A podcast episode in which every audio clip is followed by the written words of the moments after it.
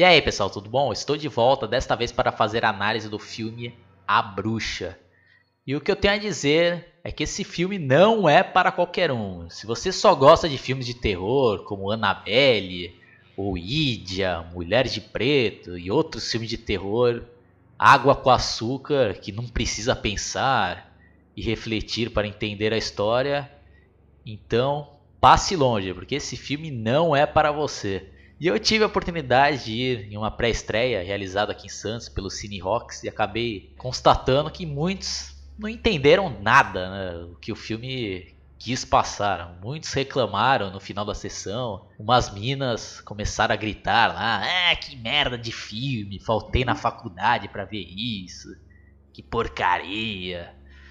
E eu respeito a opinião delas, mas provavelmente eu acho que elas não entenderam nada né, que o filme quis passar lá. Estava esperando filme de terror cheio de monstros, histórias genéricas sobre bruxas e acabaram se decepcionando, né? E esse filme é mais por um estilo do Bebê de Rosemary, que tem uma história mais tensa, levada para o suspense, que mexe com o psicológico da pessoa e principalmente para quem acredita em Deus e no demônio. Né? Confesso que eu tenho que rever esse filme com mais calma para pegar mais informações. É, creio que é daquele tipo de filme que cada vez que você for rever, você acaba percebendo alguma mensagem, algum detalhe que você deixou passando na vez anterior.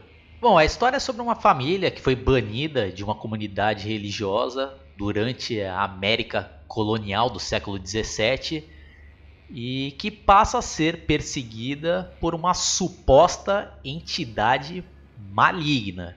Para quem tem um mínimo de noção de história, vai saber que nessa época a religião católica era muito forte e poderosa, e quem fosse condenado por bruxaria era queimado vivo sem piedade. Né? E continuando a história do filme, depois de ser expulso da comunidade, o homem que, que é um fazendeiro tenta reconstruir a vida com a mulher e os cinco filhos no meio da floresta, na Nova Inglaterra, no ano de 1930. E a partir daí a família começa a sofrer com uma suposta influência demoníaca.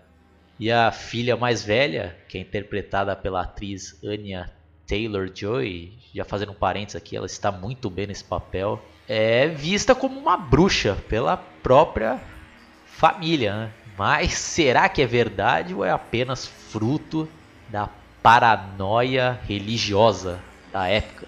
Então, para vocês saberem a resposta, vocês têm que assistir o filme. Eu não vou dar spoilers aqui. Quem sabe mais para frente eu faça uma análise mais detalhada. E outro destaque é a trilha sonora, está muito amedrontadora, perturbadora, funciona muito bem aí. Até considero como se fosse um elemento muito importante nesse filme. A fotografia também muito bem feita, a locação lá na floresta também dá aquele clima aterrorizador. E é isso daí, pessoal, é um filme forte, forte. Eu tenho até que revê-lo aí para ter uma opinião mais concreta. Mas primeira impressão que eu tive é que é um filme realmente bom. E eu dou uma nota 9. E antes de terminar o vídeo, vou ler aqui algumas curiosidades que diz o seguinte: o filme foi exibido no Festival de Sundance 2015 e rendeu ao Roger Eggers o prêmio de melhor diretor de filme dramático americano. A crítica ficou bastante animada com o filme, fez comparações com produções como O Exorcista de 73 e O Iluminado de 1980. Este é o primeiro longa-metragem dirigido por Roger Eggers. O filme A Bruxa foi produzido pelo brasileiro Rodrigo Teixeira.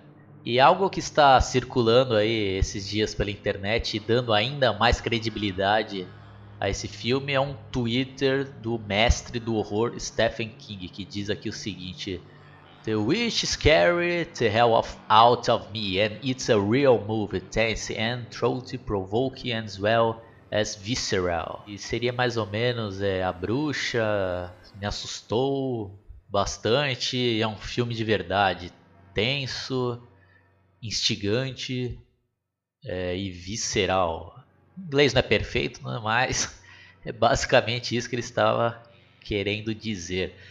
Então, vou ficando por aqui. Quem curtiu, dá um like, se inscreva no meu canal. Quem não curtiu, também fique à vontade para dar dislike.